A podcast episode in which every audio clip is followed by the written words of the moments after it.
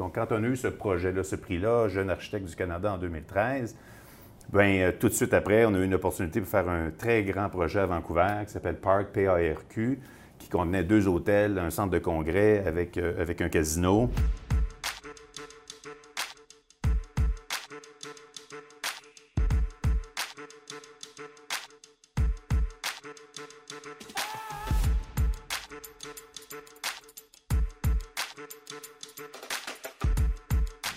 Bonjour, ici Bernard Charland, courtier immobilier commercial chez PMML. Alors aujourd'hui, dans le cadre des entrevues PMML.tv, j'ai le plaisir de m'entretenir avec euh, Maxime Frappier, euh, architecte associé fondateur de la boîte ACDF Architecture. Maxime, salut. Salut. Ça va, bien? Ben ça va bien, toi-même? Oui. Good.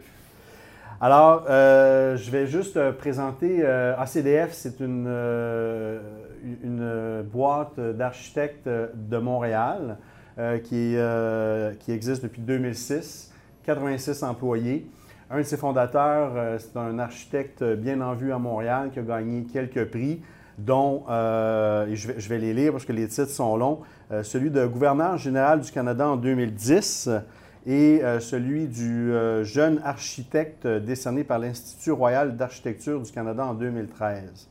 Donc, premièrement, félicitations pour euh, ces prix. Ou pour la jeunesse. Ou pour la jeunesse, c'est ça, jeune en 2013 encore. C'était 40 ans et moins. Donc, bon, ça donne un peu un indice sur mon âge. OK. Bien, est-ce que c'est probablement que. Euh, on fait, comment comment on, obtient ces prix-là? C'est décerné à qui? Euh, ça... Oui, bien, c'est un prix qui. En fait, c'est drôle dans les prix. On peut penser que des fois, les prix, c'est le but ultime, mais c'est pas vraiment ça. Les prix, on les prend quand on quand ils arrivent, euh, c'est en fait un beau témoignage d'un super travail d'équipe. Souvent, là, moi, j'ai rien fait tout seul dans la vie, vraiment. Là. Je suis entouré d'une équipe extraordinaire. Euh, j'ai commencé ma carrière avec des associés qu'on a rachetés progressivement. Euh, Guy et Sylvain, là, qui étaient vraiment des gens qui m'ont donné beaucoup de, de leur temps, de leur connaissance pour m'aider à comprendre un peu l'aspect plus entrepreneurial de l'exercice de l'architecte qui veut partir son cabinet ou être en cabinet puis en pratique privée. Alors, ils nous ont vraiment donné, euh, ils m'ont donné. Parce que toi, excuse-moi, tu as toujours été à ton compte. Bien, en fait, non. Jeune, j'étais employé d'une agence, mais assez rapidement, je me suis fait approcher par ces gens-là qui avaient, euh, eux autres, parti un bureau qui s'appelait ABCP à l'époque, se séparaient, voulaient repartir une nouvelle agence, puis ils se sont dit, ben Maxime, tu as la réputation d'être un super concepteur, viendrais-tu avec nous autres? Si t'es pas prêt tout de suite, on va te mettre le nom, ça porte déjà. Donc, c'est un peu étrange, mais c'était des gens d'une grande générosité qui qui, avaient devant eux des super projets pour beaucoup de communautés religieuses partout au Québec. Euh, on a beaucoup, et on continue d'ailleurs à, accompagner beaucoup de ces communautés-là dans leur transition, euh, dans le vieillissement de leur, euh, de leur communauté, hein, bien entendu. Donc, on a fait beaucoup au début de construction de, de j'appellerais des maisons d'aînés, en fait des, infirmeries de religieuses privées, hein, opérées soit par des religieuses, soit par des partenaires privés. Puis ça nous a euh, permis, à ce moment-là, de travailler d'abord avec des clients, des clients extraordinaires. C'est des gens avec une, une, capacité de comprendre les enjeux et notre métier est, très respectueux, respectueuse de notre travail. Alors, ça a été très plaisant. Mais ça nous a donné l'opportunité de toujours travailler dans des sites chargés d'histoire, de patrimoine, donc délicats en termes d'intervention architecturale. Hein? On avait toujours, si vous me permettez l'anglicisme, le spotlight de services d'urbanisme, de transformer une église, transformer un bâtiment patrimonial, construire à côté d'un bâtiment patrimonial. Alors, on a développé des mécanismes, des outils d'analyse urbaine, de, présentation de projets qui ont fait en sorte que progressivement, les projets qu'on réalisait euh, commençaient vraiment à attirer l'attention. On remportait des prix ici au Québec, des prix au Canada. Puis là, bien, progressivement, tu me demandais comment un prix arrivait comme ça. Bien, c'est à force de faire plusieurs projets qui témoignaient d'un travail de qualité, euh, on a réussi à, vraiment se hisser progressivement à un niveau où maintenant on peut avoir accès à plusieurs projets. Puis les prix les mentions, c'est une des dimensions qui nous permet d'accéder à des plus gros projets maintenant ou des projets plus euh, porteurs pour une communauté donnée. Mais ces prix, prix et mentions-là, ce que ça nous donnait à l'époque, ça venait confirmer la réputation qu'on bâtissait. Ça, comme, ça donnait toujours une petite touche de crédibilité de plus pour nous permettre d'avancer, de progresser. Donc, quand on a eu ce projet-là, ce prix-là, Jeune architecte du Canada en 2013, bien, euh, tout de suite après, on a eu une opportunité pour faire un très grand projet à Vancouver qui s'appelle Park PARQ, qui contenait deux hôtels, un centre de congrès avec, euh, avec un casino, avec une firme d'architecture ici de Montréal, là, Arcop à l'époque, qui s'appelle maintenant Architecture 49. On a remercié d'ailleurs nous avoir ouvert les portes, euh, et un architecte aussi, Michel-Ange Panzini à Montréal, qui, était en fin de carrière et qui nous a permis de pouvoir nous exprimer sur un marché aussi important à Vancouver. Puis là, ben, les prix ont fait en sorte qu'on avait la crédibilité pour faire ce projet-là, puis on a bien réussi. Et après ça, ça nous a ramené sur la scène montréalaise et, canadienne. Maintenant, on espère encore plus à l'extérieur.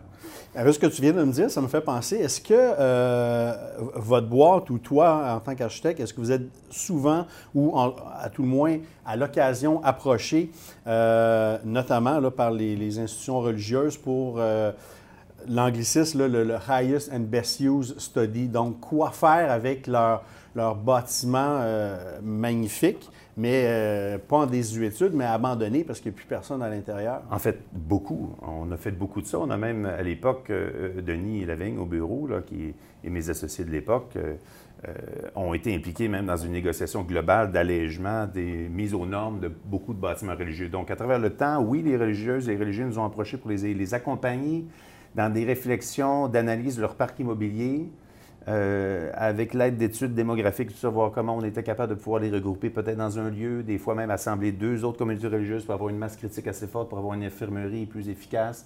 Et on pouvait les accompagner à trouver des opérateurs. Alors, on a fait ce, travail-là d'analyse et de mise en place d'une, une ossature de projet qui leur permettait de pouvoir continuer à, à prendre soin de leurs religieuses qui vieillissaient, devenaient des fois un peu plus malades, religieuses, religieux, les, deux, les deux sexes, bien entendu, mais, mais, mais, mais en pensant au futur aussi, puis trouver même des fois participer à des réflexions pour comment euh, leur permettre de poursuivre leur mission aussi à travers une structure immobilière, d'une stratégie immobilière, je devrais dire. Comment réussir à pouvoir s'assurer que la mission allait être euh, pérenne dans le temps. Donc oui, ça nous a amené à réfléchir à ça.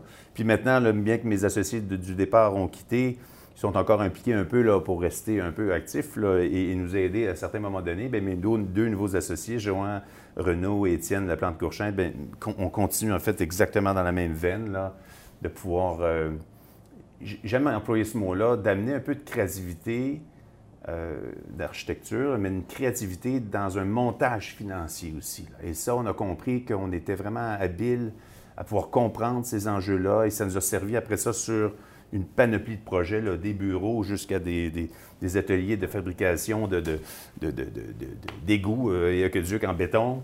On est capable de pouvoir euh, mettre à profit notre créativité maintenant un peu partout. Donc, ACDF euh, rayonne autant au niveau résidentiel qu'au niveau commercial.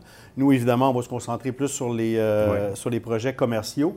Donc, notamment le bureau Playster à Montréal. Oui, oui, Playster, ça a été une belle aventure. En fait, c'est, c'est vraiment intéressant pour nous autres de faire de l'architecture d'intérieur comme ça parce que ça nous permet, quand on a commencé à travailler sur des grands projets, on trouvait que le temps entre le début du projet et sa réalisation était très long. Et pour des gens qui œuvrent dans la créativité, on a besoin souvent de, de, tester des idées. Puis quand le, délai est plus court entre l'idée et la matérialisation, la réalisation, c'est beaucoup plus stimulant pour un concepteur d'avoir cette capacité à rapidement avoir un, produit fini, puis tester des idées. Est-ce que dans un projet comme celui-là, ce qu'on vous donne, vous n'avez pas nécessairement carte blanche? Les, non, les, on a des budgets. En fait, en fait, carte blanche, un projet carte blanche est le projet certainement le plus euh, euh, angoissant pour un architecte. On a besoin de contraintes. Dans le cas de Playster, ce qui est intéressant ici, on a fait des tests intéressants où on voulait réaménager un espace à bureau euh, de base qui était quelconque. Là. On n'était pas dans la place Ville-Marie, on n'était pas dans un bureau, un immeuble extraordinaire, un projet, donc on dit le bocal était plutôt standard. Et on voulait aussi euh, être logique dans la façon de, rétablir un peu l'espace à bureau en conservant en partie ce qui était là déjà. Souvent, on va prendre une suite commerciale, il y a déjà des plafonds suspendus, des murs existants. Est-ce qu'il faut à tout prix toujours tout démolir? Bien, nous, on s'est dit non. Euh, regardons ce qu'on peut faire avec ce qui est existant. Et ce qui est intéressant dans ce cas-ci, dans une économie de budget vraiment intéressante, on a décidé, c'est une entreprise qui, possédait plusieurs sous-entreprises. Chacun voulait avoir un peu sa zone, mais partager des espaces communs. Alors, on a réussi à, créer des zones différentes par un travail graphique très fort du tapis, qui, à travers une espèce de suite logique de décomposition de couleurs, on arrive à créer un tout qui est cohérent, qui est linéaire et qui est continu, mais avec des subdivisions par thématique ou par sous-entreprise du holding. Et après ça, à partir de l'espace central qui se voulait comme le connecteur, dont les murs, plusieurs murs existants, euh, dans un lieu très, très blanc épuré, bien, on arrivait après ça à avoir des corridors qui nous amenaient à chaque fois des petits corridors qu'on appelait les seuils, qui nous amenait à nous connecter à chaque fois à la zone. Donc, si j'étais connecté à la zone plus bleutée, mais le corridor était très bleuté. Si j'avais une zone après ça qui s'en allait vers les tons de, magenta, euh, rose et fuchsia, bien là, à ce moment-là, je commençais à avoir un, corridor un peu plus dans ces teintes-là. Alors, quand on marche en corridor central blanc, on sent qu'on est dans un lieu qui est commun, mais on a des lueurs et des taches de couleurs qui, qui déjà nous donnent une ambiance différente, donc signalent l'entrée d'une autre zone. Vous comprenez? OK, absolument. Donc, dans chacun de nos projets d'intérieur, puis ça, ces seuils-là de couleurs, bien, c'est un exercice après ça qu'on a, euh, qu'on a pris dans un projet d'intérieur, puis qui nous a permis après ça de tester ça des fois sur une tour de 40 étages résidentiels. Donc, la notion de seuil, les recherches qu'on va faire dans un projet intérieur alimentent nos projets d'architecture plus grande envergure ou plus petite envergure, mais et vice-versa.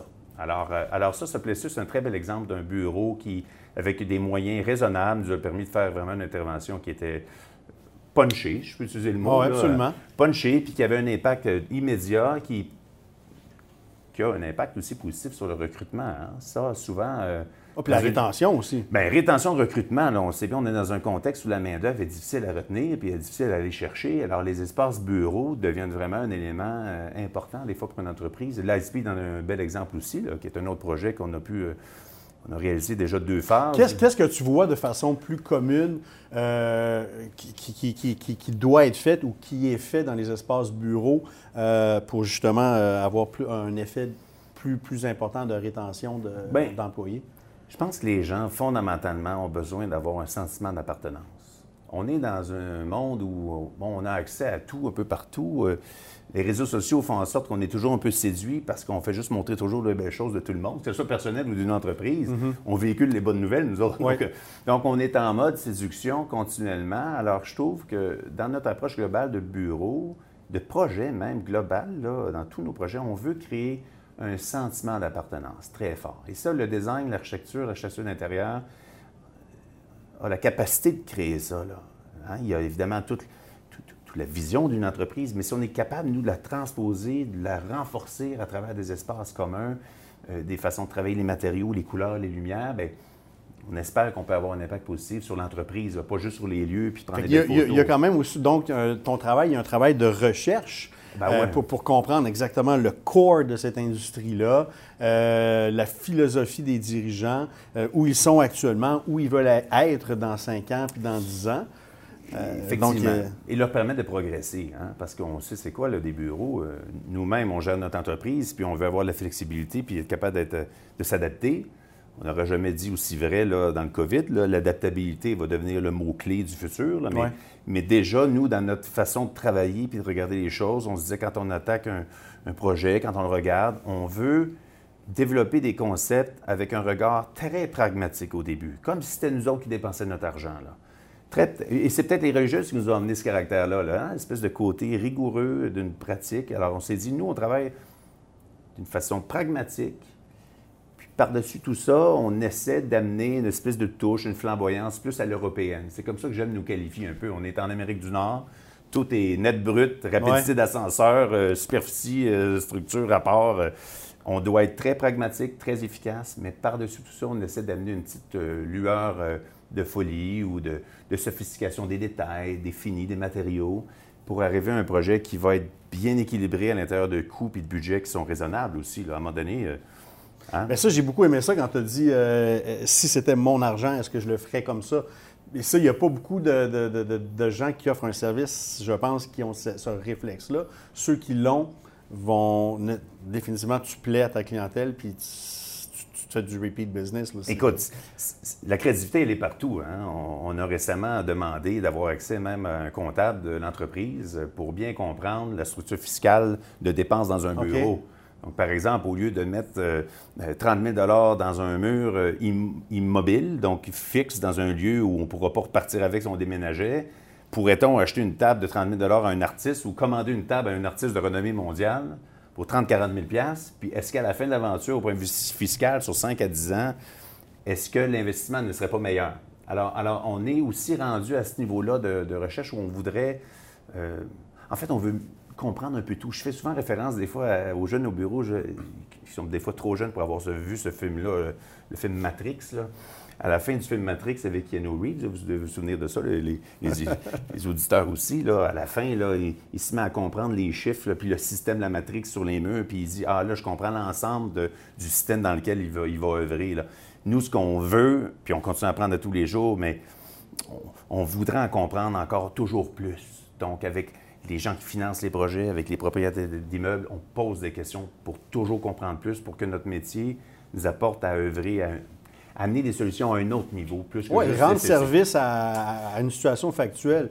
D'ailleurs, je, précède un petit peu ma question, mais est-ce que, parce que là, on est dans l'ère, euh, malheureusement, de COVID-19, est-ce que la pandémie qu'on a eue, le, pas qu'on a eue, mais qu'on a encore, puis le confinement et tout ça, la situation dans laquelle nous sommes, est-ce que tu... Euh, quel impact, parce qu'il va en avoir un, quel impact ça va avoir sur l'architecture euh, de bureau. Fait que tantôt, tu parlais les, codes de couleur pour. Euh, bon, euh, ça, j'ai trouvé ça intéressant parce que là, peut-être que dans des aires communs de bâtisse, vous allez développer un, genre d'architecture directionnelle. tu sais, parce que ça, ça, va faire partie de nos vies, de la distanciation physique pour quelques années. mais sur l'installation des bureaux, ça va être quoi l'impact pour Maxime Frappier? Bien, ben, pas juste pour Maxime Frappier. Maxime Frappier, il réfléchit. C'est drôle parce qu'on se fait poser la question presque à toutes les semaines par des, magazines, des entrevues, des, journalistes. Euh, je pense que fondamentalement, les gens. Euh, là, on a fait un exercice commun là, pour réaliser que le travail à la maison, il pouvait, il pouvait y avoir un certain mérite. Dans certains types d'entreprises comme la nôtre, il y a aussi beaucoup, à un certain moment, on, est arrivé au bout du chemin. C'est-à-dire que ça peut être fonctionnel, ça peut, quelques journées, oui, ici et là, mais quand on est dans une entreprise de, création, où il y a une synergie entre les gens, c'est plus difficile. Par contre, en absent un peu de tout ça, c'est viable et c'est faisable, mais ça a surtout mis en lumière une chose. C'est que pour certaines tâches qu'on a dans n'importe quel métier, on s'est rendu compte que lorsqu'on n'est pas déconcentré à tout bout de champ, qu'on est très productif. Et là, je ne parle pas aux parents qui avaient des enfants bébés naissants à la maison et tout ça, mais je parle aux gens qui ont réussi à être à la maison pour avoir un niveau de concentration idéal. On se rend compte qu'il y a quelque chose d'intéressant qu'on avait peut-être oublié. Et on disait souvent euh, à plusieurs de nos clients que le luxe du futur euh, serait la vastitude, la grandeur des espaces. Et on le disait dans le résidentiel, on le disait dans le corporatif, dans le bureau, dans le commercial. Euh, on le voit là, hein, dans le résidentiel, par exemple, dans le centre-ville, les appartements sont de plus en plus petits. Les gens ont appris à vivre dans un appartement plus un. Le plus un, c'est quoi? C'est la bibliothèque, c'est le centre aquatique, c'est le Tim Hortons pour certains, ou c'est le Café Olympico sur, euh, sur, euh, sur Saint-Viateur. Donc, le plus un, c'est l'espace de vie plus qu'on avait besoin. Puis dans les bureaux, ça devenait ça de plus en plus. Les bureaux étaient de plus en plus petits, mais on ne ferait pas toujours le plus un dans le bureau. Donc, à un certain moment donné, on, on comprend que là, il va falloir miser davantage peut-être sur le confort, et l'adaptabilité des lieux. Alors, si les gens sont peut-être dans certaines entreprises appelés à faire un peu plus de travail à la maison, quand ils vont venir au bureau, bien à ce moment-là, on va peut-être davantage miser sur la force des rencontres, puis la générosité des espaces communs pour aller chercher ce qu'on n'a pas à la maison, mais qu'on a besoin quand on est ensemble. Alors peut-être qu'il y a le meilleur des deux mondes à aller chercher. Il va y avoir un déplacement qui va avoir un objectif, puis l'environnement du bureau va lui offrir. Si je m'en vais au bureau là, là, je suis dans un lieu où je m'en vais, me je m'en vais plutôt travailler en équipe, puis après ça, je peux aller soit retourner chez nous ou aller dans un lieu du bureau qui va m'offrir ce qu'une bibliothèque m'offrait à l'époque. C'est-à-dire un lieu silencieux, un lieu de collaboration. Donc, il y aura peut-être des thématiques dans les bureaux qui vont changer pour avoir un peu plus de hot seat, comme on appelle, de, de sièges volants mais pour répondre un peu plus à certains besoins de tranquillité, je crois qu'il y a beaucoup de choses qui vont changer. Et, on va certainement concevoir des lieux avec donc un traitement acoustique, je crois, plus performant, qui favorise la concentration, parce que la réalité, dans plusieurs bureaux, je ne le vois pas ici, mais dans plusieurs bureaux, la réalité, on va voir la génération avec les gros écouteurs anti-bruit. Alors, la fameuse synergie dont on parle, d'être en équipe et de travailler en équipe, c'est pas tout à fait vrai. Là. Euh, ce qui se passe, c'est que les gens finissent par trouver une façon de s'isoler un peu. Donc, on a un regard là-dessus en ce moment, déjà avec des gros projets qu'on fait au centre-ville, comment revoir un peu le modèle, tout en gardant la flexibilité et l'adaptabilité. Puis je vais faire un parallèle sur ce que je pense que le bureau de demain va être. Je pense que le bureau de demain va être comme une scène est dans un théâtre, c'est-à-dire une plateforme qui permet d'avoir n'importe quel aménagement le plus facilement que possible et qu'on est capable de changer puis de transformer au fur et à mesure où la situation viendrait qu'à changer dans le COVID ou qu'une entreprise change. Une entreprise est vouée normalement à croître ou à grandir ou à changer même d'orientation dans ses façons de faire Alors, est-ce que le bureau doit être vraiment conçu pour être un espace complètement fixe et figé dans le temps? Ouais. Puis on va recommencer ça à tous les cinq ans. Puis l'environnement là-dedans, qu'est-ce qu'on en fait? Alors, je pense qu'on va de plus en plus commencer à concevoir des plateformes et on va réfléchir à la mobilité, l'adaptabilité. C'est là-dedans qu'on est en train, nous, d'établir euh, certains concepts, en fait, pour certains projets, mais on veut pousser cette idée-là davantage. As-tu des projets actuels dans lesquels vous êtes, que c'est ça que vous faites, puis que tu peux nous parler? Je ne peux pas vous en parler, mais oui. OK. On travaille en ce moment un espace au centre-ville, à peu près 60-70 000 pieds carrés, où justement on amorce ces quelle réflexions. non, je ne donnerai pas l'adresse, surtout avec des gens comme ça dans le milieu commercial, Oh, oui. vous allez tout de suite comprendre. Mais, euh, mais on cherche justement à revoir et, et à peut-être proposer une réponse juste, sans tomber dans le romantisme non plus. là, de penser que tout le monde va rester à la maison. On ne croit pas. Il faut être lucide, responsable, pragmatique. Mm-hmm. On va essayer d'amener par-dessus le, pragma- le pragmatisme un petit peu de, de, sophi- de design pour euh, venir trouver une solution qui sera équilibrée, en fait. OK. Euh, un autre projet, je t'amène un petit peu ailleurs. Oui. Hôtel Montville. Ah ouais. Oui, Hôtel Montville. Est-ce que tu as visité l'espace? Malheureusement, sur les photos de votre site, mais pas physiquement. C'est un fabuleux, fabuleux lobby. Ça, ça a été une super expérience. On parlait d'un regard pragmatique, là, en. On avait un site super étroit avec un client fabuleux, là, euh, M. Fréberger, Nathaniel Fréberger et Marc Saunier, qui est son, adjoint, avec qui vraiment ils ont développé le projet des, spécialistes d'hôtellerie. Euh, ils voulaient avoir un produit montréalais, euh, à Montréal en fait, qui, n'existait pas beaucoup, des beaucoup plus petites chambres, euh, maximiser le site euh, vraiment à son plein potentiel en ayant ces petites chambres-là. Alors, pour ce petit terrain-là, qui est dans une maison Donc, vous, votre mandat, c'était de maximiser ah, il le fallait pied carré maximiser le site à l'intérieur des paramètres euh, de la ville qui nous permettaient une certaine Ouais. surhauteur. On a réussi à rentrer 269 chambres d'hôtel sur le terrain de l'ancienne maison hantée. C'est un record du monde. Ouais. des très petites chambres où on a euh, développé un modèle avec eux et, qui permet donc aux gens de pénétrer à travers la chambre de bain, à travers les espaces de vie pour se rendre à la chambre. Donc, le pied carré qu'on a sauvé là nous a permis de faire un ratio petite chambre suite beaucoup plus euh, euh, euh, similaire pour répondre à des besoins plus nord-américains de plus grandes chambres. On a plusieurs suites.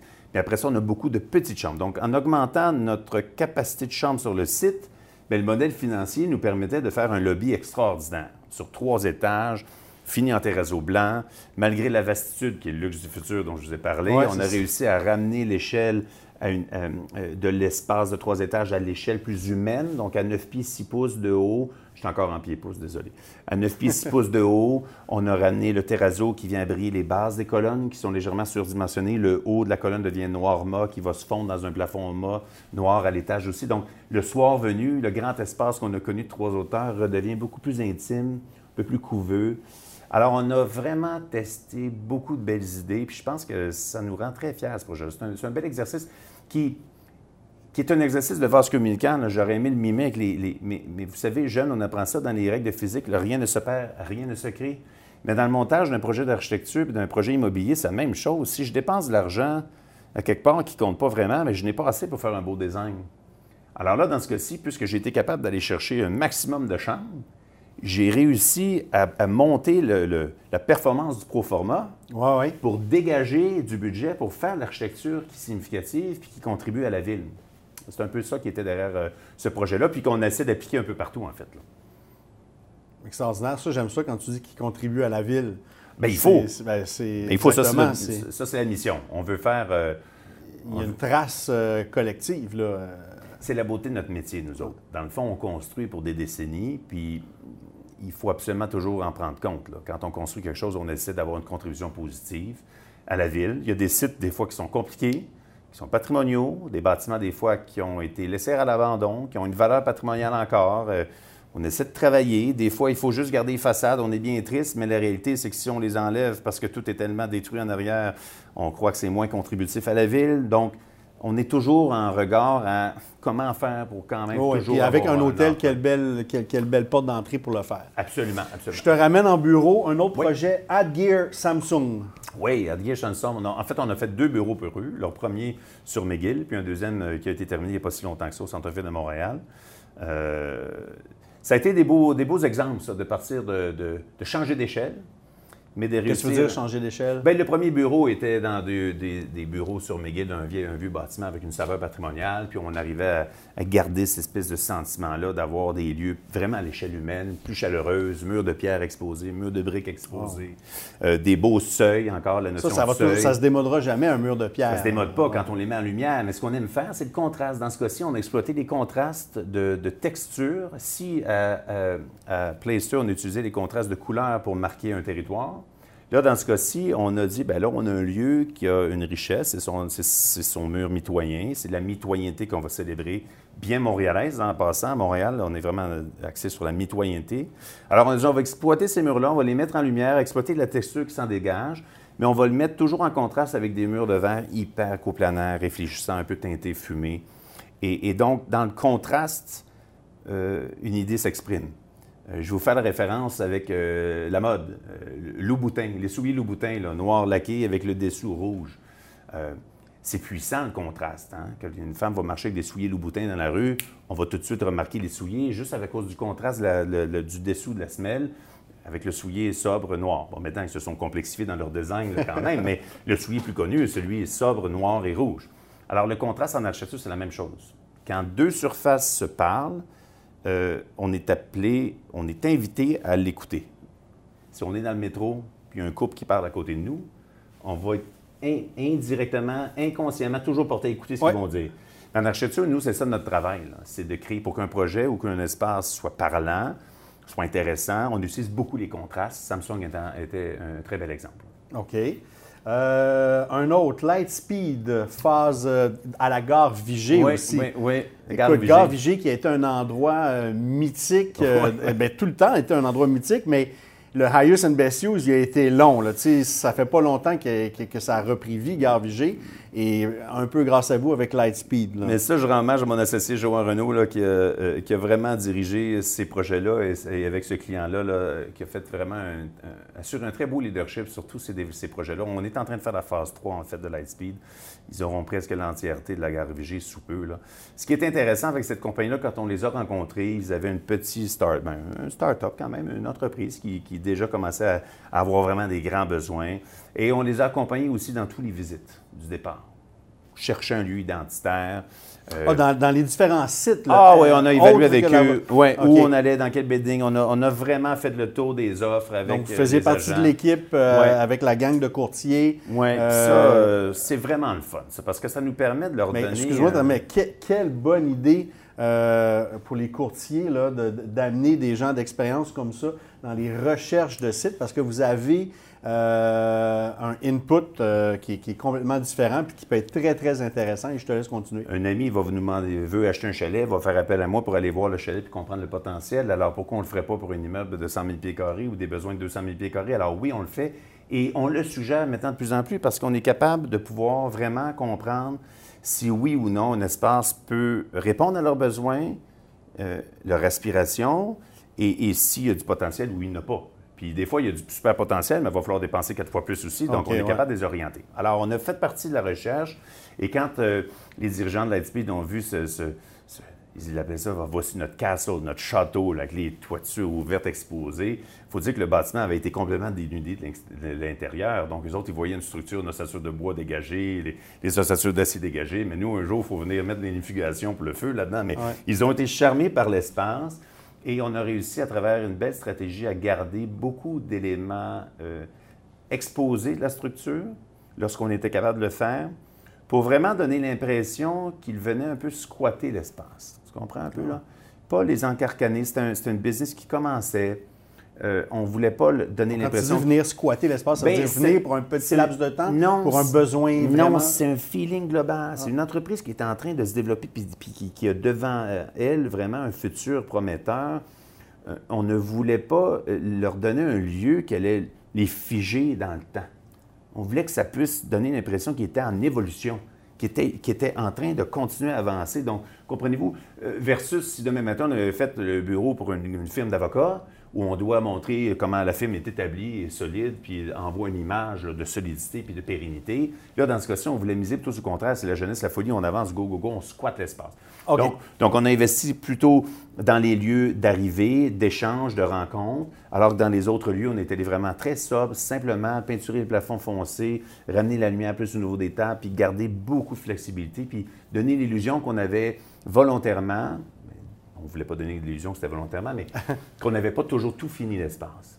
Et, donc, ça envoyait un message d'ouverture vers le futur, puis d'une compréhension que la compagnie était là pour continuer à évoluer. Puis, on le voit bien, là, après ça, c'est la troisième phase. Euh, c'est une entreprise qui est extraordinairement euh, sur une très belle lancée. Et, on est heureux de pouvoir continuer à les suivre. Donc là, si tu dis, ils vont avoir pratiquement l'entièreté de. Oui. C'est combien de, pieds carrés? Oh, mon Dieu, je, je, 200 je, je, à 150. Je ne sais, je sais pas. Dans, dans ces eaux-là. Mais donc, euh, un, utilisateur d'espace euh, majeur euh, à Montréal, ça, c'est clair. Donc, encore une fois, félicitations de faire partie de, oui, mais bien de projets comme celui-là. Écoute, il y en a beaucoup. Laisse-moi voir. Je vais te dire, l'ISpeed, on en a parlé. Euh, donc là, maintenant, euh, peut-être un dernier projet qui nous amène un petit peu ailleurs, qui peut être intéressant. Bibliothèque Guy Bellil à Saint-Eustache. Donc, quelque chose de peut-être un petit peu plus institutionnel, mais... Bien, en fait, c'est parce qu'on a commencé notre carrière à en faire plusieurs projets institutionnels. La bibliothèque, des centres d'exposition, euh, des centres aquatiques. Et c'est drôle, tout se recoupe. Quand on parle d'avoir cette espèce de lieu-là qui permet d'offrir différentes ambiances la bibliothèque pour le bureau, Bien, la bibliothèque en est un témoignage parfait. Il y a des gens qui vont vouloir aller à la bibliothèque pour lire tranquillement, ainsi aller dans un milieu silencieux. D'autres vont vouloir aller là pour voir du monde et s'occuper parce qu'ils sont tout seuls et isolés chez eux. Mais peut-être que la bibliothèque va devenir un endroit beaucoup plus populaire maintenant, ben, eh, déjà, grâce à COVID. Déjà, c'est extraordinairement populaire. C'est devenu des médiathèques. Là. Il y a vraiment de tout là-bas. Mais, mais j'ai l'impression que l'institutionnel bibliothèque peut commencer vraiment à influencer le milieu du bureau aussi. Parce qu'il y a de l'offre pour tout le monde. Moi-même, au cégep, je me souviens encore, parce que des fois, je négligeais mes études puis je devais tout faire en même temps dans la dernière semaine. On allait passer une semaine complète à la bibliothèque. Puis étrangement, on choisissait toujours le même lieu. On était habitués. Moi, je m'en allais toujours à la même place. J'ai un autre ami, lui, qui était toujours bien à une autre place. Chacun allait choisir le lieu qui lui convenait le plus. C'est-tu pas une belle liberté, ça? Donc, ce qu'on se dit, c'est que peut-être que ces projets institutionnels, puis la bibliothèque de, Saint-Eustache en était un bel exemple, d'autres qu'on a fait à la Malbaie aussi, une super bibliothèque là-bas qui, offre des vues splendides sur le Saint-Laurent. Euh, dans ces projets-là, on a compris que la variété des espaces, qui ont différentes qualités, différentes teintes, euh, acoustiques, euh, visuelles, bien, ça vient satisfaire différentes clientèles, puis, ça représente beaucoup mieux du bureau. Je vais te demander en 30 secondes, parce que le, temps passe, mais euh, dis-moi, parce que la, bibliothèque d'aujourd'hui n'est clairement pas la bibliothèque de demain. Fait parle-moi de la bibliothèque d'aujourd'hui en 30 secondes. La bibliothèque d'aujourd'hui, là, c'est le plus un dont je vous parlais. C'est l'espace complémentaire à nos milieux de vie privés puis familiaux. C'est vraiment le lieu qui doit en fait, la bibliothèque d'aujourd'hui et de demain, d'après moi, vient remplacer ce que le parvis d'église était pour nos communautés. Hein? On allait là, à l'église. Ben, on allait, nos, grands-parents, nos parents, certains encore aujourd'hui, ils le font, mais ils allaient à l'église, puis le parvis d'église était le lieu de rencontre de la communauté à toutes les semaines. C'est ça. C'est là qu'on On n'en parlera pas en 30 secondes, mais là où je veux m'en aller, c'est que bibliothèque ne euh, le mot doit être, doit être, interprété beaucoup plus largement parce qu'elle se retrouve partout. il y a des sections de la bibliothèque où tu peux parler, il y a des sections de la bibliothèque où tu n'as pas de livre mais que tu as de l'informatique. Tu as la section de la bibliothèque où les gens vont communiquer ensemble pour faire des projets communs. Tu as la section de la bibliothèque silencieuse pour se concentrer, écouter de la musique dans son écouteur, lire un livre, écrire un poème. Et la bibliothèque, on la retrouve à l'école, on la retrouve dans les bureaux, on la retrouue à la maison. Elle est partout. Donc, euh, je trouve ça, c'est fédérateur. Moi, je vois ça comme un, espace fédérateur pour une communauté. C'est lieu de rencontre. Et, ça, ça va être appelé encore à se renforcer encore plus maintenant, alors qu'on a été isolé pendant plusieurs mois. J'ai l'impression que les gens vont vouloir avoir ces lieux-là de rencontre encore plus forts. Donc, euh, je, le souhaite. Euh, bon, vous avez beaucoup de, variétés de mandats chez ACDF. Donc, quand je veux, vous avez des mandats, euh, évidemment, on a dit résidentiels, commerciaux, mais là, c'est variété locale et internationale. Gros projet international ACDF. En fait, on en fait plusieurs euh, à Vancouver en ce moment. Vancouver est devenu une terre d'accueil pour nous. après ce fameux grand projet-là, parc qu'on a pu faire, deux hôtels, un JW Marriott, un autographe, le casino, le centre de congrès. Ça nous a amené après ça à être invité à faire une tour de 42 étages pour des Anglais, euh, le groupe Grosvenor. Qui euh, et en fait, on vient de couler la dernière dalle cette semaine, là, donc au centre-ville de Vancouver. Une deuxième tour qui vient d'être présentée au comité urbain de Vancouver pour là, 48 étages. Donc, on est à Vancouver, à Surrey aussi, d'autres projets qui sont en réalisation. On a été appelé à, participer à ces développements-là urbains et, et, ça nous rend très, très fiers. Puis ça nous permet aussi de devenir encore plus forts à chaque fois ici. Pour nous, le développement à l'extérieur de Montréal, euh, je le compare vraiment à un, porte-à-faux. On ne peut pas aller à l'extérieur du Québec dans un porte-à-faux important si on n'est pas bien fort et ancré ici dans le milieu local. Alors nous, on ne veut jamais oublier ça. Et c'est pour ça qu'on continue nos efforts en tant, en tant qu'entreprise à s'assurer de continuer à bien se positionner ici, continuer à prendre soin de nos clients, développer le marché, réussir à à accéder à ces grands mandats-là. Vous savez, c'est peut-être peut-être même notre plus grande fierté au bureau là, à travers toutes les dernières années. Il y a des projets qui nous rendent très fiers, des centres euh, Diane Dufresne de Repentigny, mm-hmm. l'Hôtel Montville, euh, les projets de Vancouver, mais la plus grande des fiertés qu'on peut avoir en ce moment, c'est de sentir qu'on a réussi à, travers différentes épreuves, différentes réussites, euh, à, ceux ici à un, niveau maintenant où on est capable de pouvoir avoir accès à des projets euh, structurants pour la communauté, des projets qui peuvent vraiment avoir un impact important. Et ça, comme architecte, ben, ça devient... Euh, c'est flatteur, c'est vraiment intéressant d'avoir glorifier ton, ton, ton ben, Ça nous permet de pouvoir euh, contribuer. Et, on veut contribuer davantage, oui. on pourrait peut-être terminer là-dessus, Maxime. Prends, imagine-toi, tu, tu, prends une marche, OK, à Montréal, mais n'importe où à Montréal. Euh, puis tu es un peu lunatique, puis tu te dis, euh, dis-moi pour toi, pour Maxime, pour euh, Frappier, pour ACDF, quel est le, le, Griffin Town de demain? Quel est le, où, sont les, où est ta vision du ou des marchés prometteurs? Puis ça peut être très micro, puis juste pourquoi, puis qu'est-ce que tu y verrais? Bien, je pense que moi, c'est Montréal que je vois comme un marché prometteur si on arrive à pouvoir se donner la chance de le développer, notre ville. Euh, en fait, j'ai un peu euh, cette, euh, cette, Je ne veux pas appeler ça l'innocence, mais moi, je suis un positif, très positif dans la vie. Alors, dès que je vais dans un lieu où je vois qu'il y a des éléments clés qui peuvent devenir des pôles qui permettent de développer un secteur, et c'est à travers des pôles qu'on développe des secteurs. Alors, quand il y a un élément fort et structurant, autour de cet élément-là fort et structurant, on peut développer des choses extraordinaires. Quand on est dans un lieu qui n'a pas d'élément structurant fort, il faut en créer un. C'est là la responsabilité du politique puis des communautés. C'est de dire, ben, si un lieu, on veut le développer puis que ce soit un lieu extraordinaire, il faut se doter d'un élément structurant. Un musée, un centre aquatique extraordinaire, qu'on est capable de se payer comme communauté, mais il faut se payer des choses. Alors à Montréal, il y a des pôles structurants, hein, très forts. Il y a le Mont-Royal, il y a évidemment le centre-ville, il va y avoir d'autres fonctions à droite à gauche, mais, il y a la rue Bernard. Une rue est un élément structurant. Donc, il y, a, des rues qui sont structurantes, il y a des éléments forts qui permettent à un quartier de dire Hey, écoute, moi j'ai quelque chose, j'ai un acquis. J'ai un acquis. Et là, je vais développer. Donc, pour moi, le stade olympique est un acquis absolument extraordinaire. Oui, toi, tu as un gros kick sur le, ah ben, c'est parce que j'ai connu Taïbert, on a eu du fun ensemble, puis on s'est fréquenté pendant un an, là, puis on se parlait deux fois par jour, puis on a développé une vision de développement de l'Est de Montréal à partir du stade olympique. Mais c'est là que je voulais t'amener, c'est plus vers l'Est de Montréal. Ah, ben, Exemple, là où s'en va la, la, maison Radio-Canada, là où il y a ce qu'on appelle le quartier, euh, à l'époque, ça s'appelait le quartier satellite, le quartier des ondes. Oui, euh, donc, mais là, tu es, est du centre-ville. Moi, là, je pense pense qu'il faut se créer, si on veut commencer à penser à développer l'île de Montréal de façon plus globale, il faut trouver une façon de créer un pôle intermédiaire entre le Mont-Royal, autour duquel gravite vraiment, puis Mont-Royal, Montréal, Westmount, Outre-le-Mont, Outremont.